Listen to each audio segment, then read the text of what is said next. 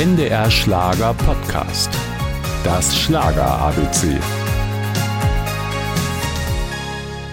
Mit 15 Jahren hatte Lothar Bernhard Walter seine erste Band. Nach dem Abitur ging's für den jungen Musiker, der sich später Michael Holm nennen sollte, an die Uni. Doch zum Leidwesen seiner Eltern brach er sein Studium ab. Ich habe Jura studiert, so da muss man sich nach sechs äh, Semestern richtig auf den Hosenboden setzen für anderthalb, zwei Jahre, um sein Examen zu machen.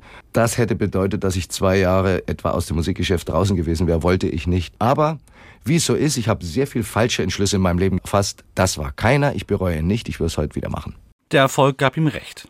Michael Holm war fleißig und hoch motiviert. Vor allem als Sänger hatte er Ambitionen, die sich 1969 auch auszahlen sollten. Mendocino, Mendocino, Mendocino.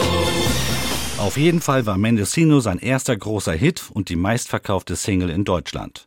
Michael Holm setzte auch weiter erfolgreich auf Coverversionen von Kenny Rogers bis Boney M.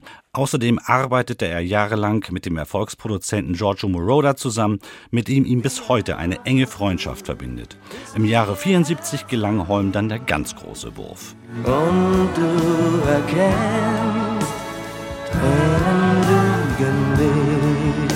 Sein einziger Nummer 1 Hit. Aber Michael Holm konnte ja mehr als nur singen. Er war Songwriter, Texter und Produzent, was ihm auch durch die Zeiten half, in denen der Schlager nicht so angesagt war. In den 80er Jahren, ich hatte kein äh, reduziertes Selbstbewusstsein, ich hatte auch keine kleine Traurigkeit im Herzen, habe aber eines gemerkt, wenn man aktuell schreiben will fürs Publikum, dann muss man unbedingt die Nähe des Publikums suchen, sonst fallen einem nicht die Grooves ein, die Texte, die das Publikum berührt. Im Jahr 1990 hatte er die Nähe zum Publikum wiedergefunden, zusammen mit Rocco Schamoni und einem Remake. Und raten Sie mal, wie der Titel hieß.